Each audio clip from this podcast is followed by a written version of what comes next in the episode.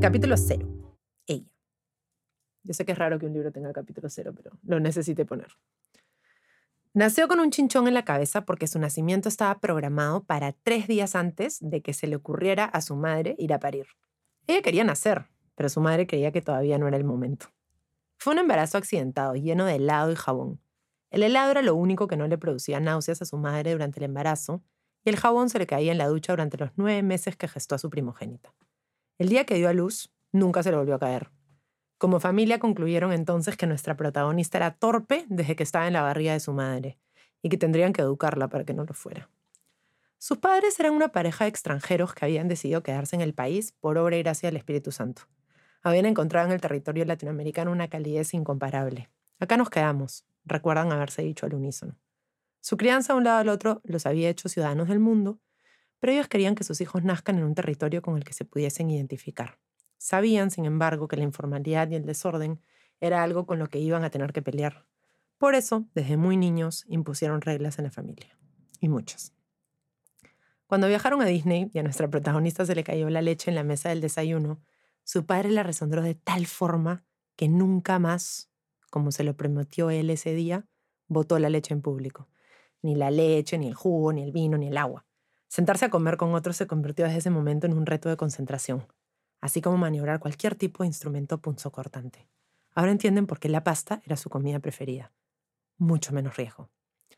Sus hermanos mayores eran mellizos y mirándola de reojo se burlaban en sincronía cuando les tocaba sentarse a comer. Pero no todo en casa era burla, felizmente. Ella sabía que era buena en otras cosas y lo solía decir en público.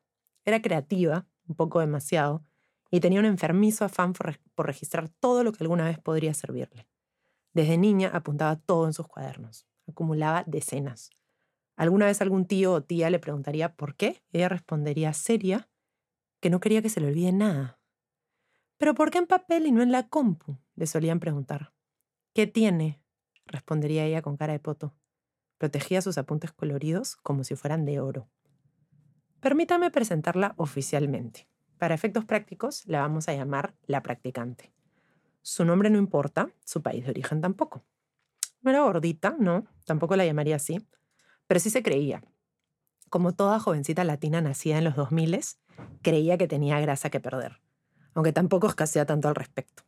En el colegio se sentaba en primera fila y la acompañaba desde siempre el mismo par de lentes encima de sus cejas curiosas y pobladas. Buscaba saberse siempre todas las respuestas. De hecho, era quien todos los chicos y chicas llamaban para eso. Ella chocha, los atendía como si trabajase en un call center de una empresa americana, aparentemente feliz. En los primeros años de la secundaria desarrolló un gusto por la química. Le divertía mezclar los solventes y metales para crear nuevos colores. En el laboratorio de ciencias del tercer piso, se quedaba más tiempo para ver exactamente cuánto potasio resultaba en su tono favorito de lila, aunque nadie entendía si la fascinación venía del lado científico o el artístico. En esa época, coincidentemente, toda su ropa también era lila. Imagínense lo difícil que era entonces decidir qué regalarle a la practicante para su cumpleaños número 13. Su grupo de amigas necesitó convocar un directorio para poder ponerse de acuerdo. Hay que regalarle una suscripción a Vogue, dijo una. No, mejor hacemos chanchita y le regalamos uno de esos lápices digitales. ¿Y con qué tablet la va a usar si no tiene? ¿Qué tal un libro de la historia de la publicidad? No te pases, tampoco es tan intelectual. No es intelectual, oye, la mayoría es con dibujos. Una máquina de coser, de esas baratas. ¿Pero en verdad cose o solo le gusta usar ropa chévere? Mm, no sé. Por último, uno de esos juegos de experimentos. Eso es para niños, cumple 13. Ya sé, pero antes le gustaba. Creo que mejor le regalamos un cuaderno bonito, dijo Silvana, la más cercana a la practicante, para que dibuje y escriba adentro. Sí, respondió el resto. Silvana y la practicante no se acuerdan cómo se conocieron. Su amistad era casi tan longeva como el sistema de recirculación de cloro de la piscina donde aprendieron a nadar una al lado de la otra durante 16 veranos consecutivos. Después de cada clase, que luego se convirtió en entrenamiento, se preparaban unos desayunos prodigiosos que servían exclusivamente para chismear. Se contaban todo.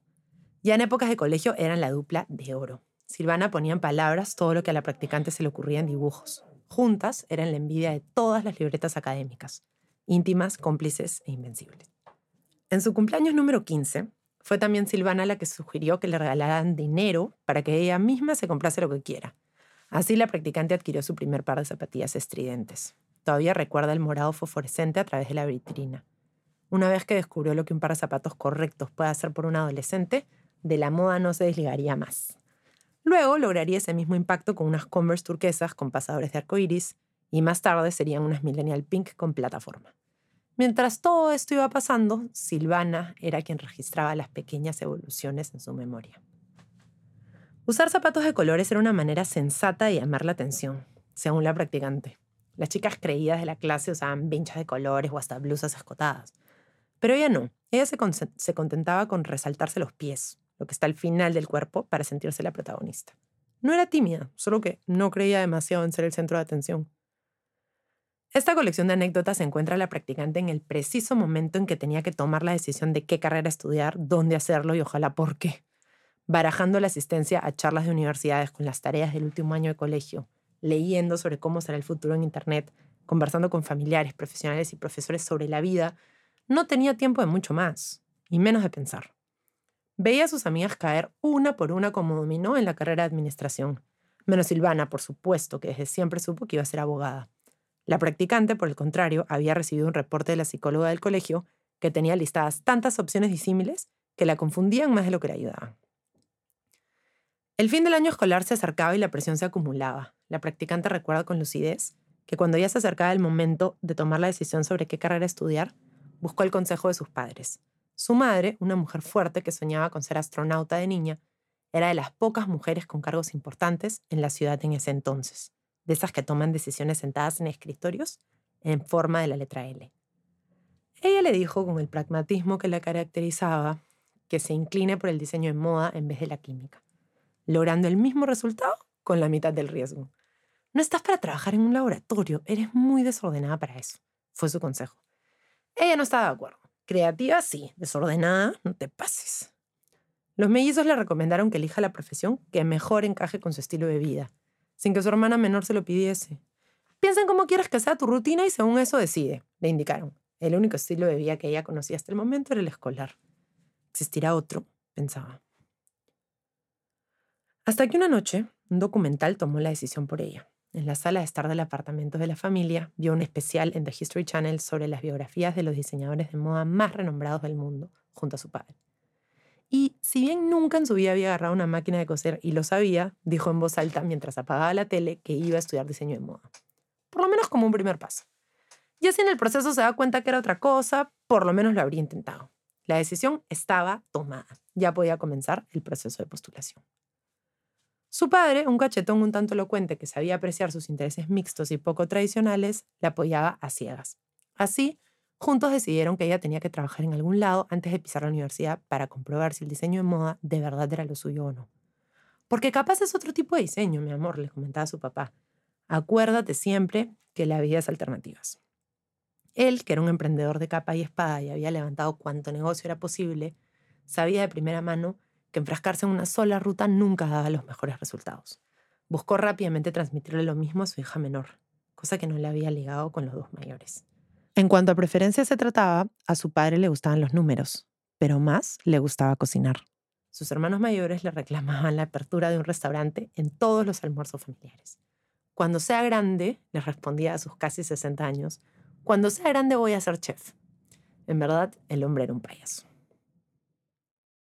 Las Carolinas. La practicante comenzó su proceso de postulación a la carrera de diseño de moda y se abrumó al octavo día. Era estresante. Armar su portafolio y aplicación para la universidad la dejaba derrotada. En las noches, después de releer 20 veces el mismo ensayo, cambiar dos comas y tres puntos y confirmarse a sí misma que era un ser humano fallado y mediocre, se metía a la ducha a reflexionar escuchando a Shakira. Las mejores ideas surgen en los momentos menos oportunos, pensaba. Muchas de esas noches la veía sacando una mano mojada de la ducha para apuntar en un post-it algo que se le ocurría corregir del ensayo inerte al que ella le había dedicado toda la tarde. Y así se la pasaba, chancona como ella sola, y decidía contar una historia sobre sí misma que una institución respetable quisiera validar. Un día, su madre la persuadió para que se tome un descanso del portafolio, se relaje un poco y vaya donde unas terapeutas que se llamaban las Carolinas junto a su hermana. Las de las ondas delta, como decían las señoras de las clases de canasta. Su tía era conocida en la familia por haber probado cuanta terapia existía en el mundo. En esas andaba siempre, no tenía nada que perder, agregándole una raya más al tigre. La practicante, por el contrario, no podía parar de cuestionarlo todo. Detestaba la idea de estar en un lugar así, poco racional, como dijo ese día. ¿En serio voy a sentir algo con las ondas delta? ¿O simplemente me voy a relajar? No entiendo. ¿Qué hacen? se quejaba. Las Carolinas atendían en una casita lila antigua con jardín y patio, tres camillas y algunos parlantes forrados en cuero negro y rojo que los hacían parecer guairuros. Como bien cuestionó la practicante, hacían terapias con ondas delta. Estas ondas están entre el rango de frecuencias de 1 a 3 Hz percibido por los humanos y 4 a 6,5 Hz percibido por los animales. Suelen asociarse con la etapa de sueño profundo de todo tipo de mamíferos pero también se logran oír si es que te acercas lo suficiente al mar durante una crecida. Hoy en día, con el acceso a la tecnología, por supuesto que existen grabaciones prefabricadas en estudios a las que se pueden acceder de manera digital. En la actividad cerebral de los humanos, las ondas delta también se presentan de forma natural en etapas de 3 y 4 por noche. La razón por la que muchos de los clientes visitan a las Carolinas, sin embargo, es por el estrés que no les permite producirlas de forma natural para llegar al sueño profundo. La terapia los acerca a dosis más potentes, de tal forma que logran relajarse y continuar su camino por la estresante vida que llevan. La practicante entró a la casita una mañana de martes. Recuerda que era martes hasta el día de hoy porque no le gusta ir al doctor o cualquier otro estímulo que pudiese provocar una mala noticia los lunes. Los lunes no son para eso, le explicaba desde niña a sus papás. Ya son lo suficientemente densos. Pidió ir sola, ya había sido suficiente con aceptar que se merecía un relajo. La familia aceptó. La llevaron, dejaron y prometieron recoger en lo que dure la terapia. Una vez adentro, en la diminuta sala de espera con tapices también de color lila, la practicante divisó a lo lejos a dos señoras que caminaban con velas, comentando que se les estaba por acabar la que olía a nuez moscada francesa. Qué raro, se preguntaba la practicante. ¿La nuez moscada en Francia olerá diferente? Rápidamente las terapeutas la ubicaron en la camilla cuando se acercaba la hora de su turno. Qué bueno que seas puntual, le comentaron. La sesión duró exactamente 25 minutos, lo suficiente para que la practicante se diera cuenta de que una de las terapeutas tenía un rótulo en el mandil que decía Carolina número 1 y la segunda Carolina número 2. De pronto, el nombre del centro había tomado otra relevancia. Eran efectivamente las Carolinas en plural. No era solo un tema de branding. Los cinco primeros minutos de la sesión no le dijeron absolutamente nada, mientras las ondas delta se encargaban de lo suyo. Los últimos 20 sí. Ya tienes 18, ¿no? Nos contó tu tía, dijo la Carolina número uno. Y nos dijo que quería ser diseñadora de moda, agregó Carolina número dos. Normalmente nuestra protagonista hubiera querido explicarse un poco más, decir que realmente no tenía claro si eso era lo que quería hacer por el resto de su existencia, pero que su plan era tratar, el tema es que entre las ondas delta y las velas y el resto de la parafernalia, su naturaleza vocal y empoderada se encontraba un poquito trastocada. Las Carolinas, que hacían 40 de estas sesiones al día y realmente no parecían necesitar escucharla de verdad, no se dieron cuenta y le siguieron conversando sin esperar respuesta alguna. A la salida le regalaron uno de esos cepillos de dientes de bolsillo y recomendaron que cambie el suyo post-tratamiento. Chancona lo cambió automáticamente al llegar a su lavatorio de regreso al apartamento. Resulta que en ese mismo centro terapéutico, y porque las fanáticas de las ondas delta se cuentan con los dedos de la mano, se atendía una de las diseñadoras de moda más reconocidas de la ciudad, Antonia la décima. Por supuesto, ni nuestra protagonista ni su madre tenían idea.